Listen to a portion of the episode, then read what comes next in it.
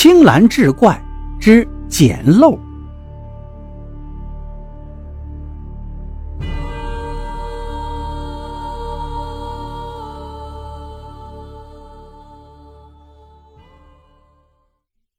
当当是个小白领，虽说工作还算体面，但薪水却少得可怜。每天上班还得挤公交车。这天，他在车上看见一个小偷偷了一个姑娘的钱包，姑娘没有发现。当当怕惹事儿，也没敢声张，就提前下了车。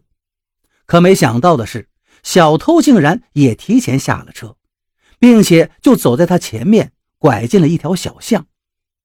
当当走到那条小巷时，忍不住好奇，朝里面张望了一下。他发现小偷早已不见踪影。突然，他眼前一亮，看见垃圾桶旁边有一个钱包，就是小偷偷的那一只。当当犹豫了一下，见四周无人，就走过去捡起了那个钱包。打开一看，是个空包，看来小偷已经把里面值钱的东西全都拿走了。然后把这只空钱包随手丢到了地上。当当对时尚的东西还是很了解的，他知道这是一个品牌钱包，要是到品牌店去买的话，大概需要八百多块。这时，当当想起了好朋友丁丁要过生日了。对了，这个钱包几乎是全新的，送给丁丁的话，岂不是太有面子了？于是，丁丁生日这天。一上班，当当就把这个钱包装在一个漂亮的纸袋里，送给了丁丁。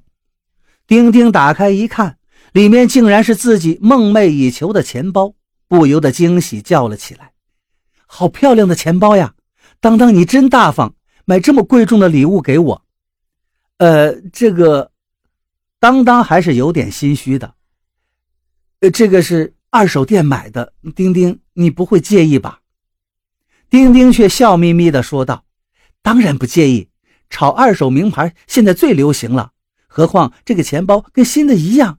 谢谢你，当当，我非常喜欢这个礼物。”丁丁的这番话倒是提醒了当当，他心想：“对呀，这种名牌钱包还是可以换钱的。”于是他心里盘算道：“很多小偷都是没什么见识的土包子，不识货，只认钱跟卡。”不知道随手扔掉的空钱包，有时候会比里面的现金还值钱。这倒是一条赚钱的捷径啊！于是，当当破天荒地关心起社会新闻了，还频繁地浏览网站和本地论坛。渐渐的，他对哪家商场小偷多，哪个地区偷窃案频发，都有了更详细的了解。他还买来地图。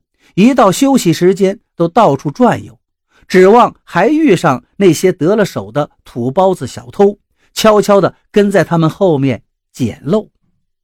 不过，毕竟天上掉馅饼的次数是有限的，转悠了一个月，当当一无所获。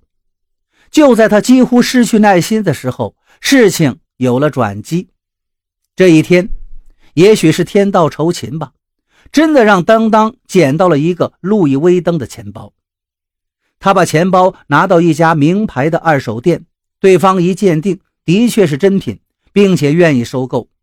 而当当这一转手就挣了两千多块钱，他兴奋的不得了。为了庆贺自己凭着自己的聪明才智开发出一条投入少、效益高的生财之道，他破天荒的请丁丁去西餐厅吃牛排。在西餐厅里，面对丁丁的反复追问，当当终于忍不住把自己捡漏的得意之举说了出来。而丁丁惊讶之余，颇有些忧虑地说道：“那，你跟小偷不就成了一路人了吗？这钱包不就成赃物了吗？”当当有点不高兴了：“你怎么说的这么难听啊？这些钱包都是被扔在地上没人要的，严格来说。”就应该算垃圾，我捡垃圾总不犯法吧？丁丁却摇了摇头。可是你是明明看见小偷偷东西的，你不但不揭发，还跟在后面捡漏，只怕……当当真有些生气了。你这个人怎么这样啊？如今挣钱多难呐！现在好不容易发现一条生财之道，又不偷又不抢的，有什么好怕的？结果这一顿好饭吃的是两个人不欢而散。当当并没有把丁丁的担忧放在心上。这天下午，他又去大商场附近捡漏，不多时，他就真的又看到一个小偷偷走了一个胖女人的钱包。当当就在后面不紧不慢地跟着。不出所料，小偷跑到一个僻静处，把钱包里的现金拿走之后，就把空钱包扔到了地上。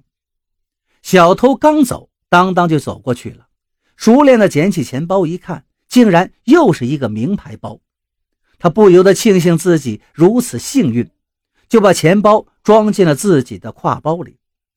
可是还没等他高兴劲儿过去，身后突然传来尖利的喊叫声：“抓小偷啊！”当当一惊，刚想走，就见那个胖女人迎面扑了上来，一把薅住了当当。年纪轻轻的不学好，学人家当小偷，我打死你！说着，就给了当当两记耳光。当当被打得眼冒金星，脸立刻肿了起来。而闻讯赶来的警察把两个人都带进了派出所。胖女人一口咬定当当就是小偷。原来，她发觉钱包被偷之后，立刻寻找可疑之人。结果，她亲眼看见当当鬼鬼祟祟地把她的钱包放进自己的挎包里，这才飞身冲了过来。真小偷早就跑得没了踪影，为了不变成小偷的替罪羊，当当只好把自己捡漏的事情如实说了出来。当当本来以为解释清楚就没事了，谁知道胖女人不依不饶，一口咬定钱包里的钱没了就得当当赔，还说要请律师，说当当侵占了他的财产，要告他。当当这下子终于傻了眼。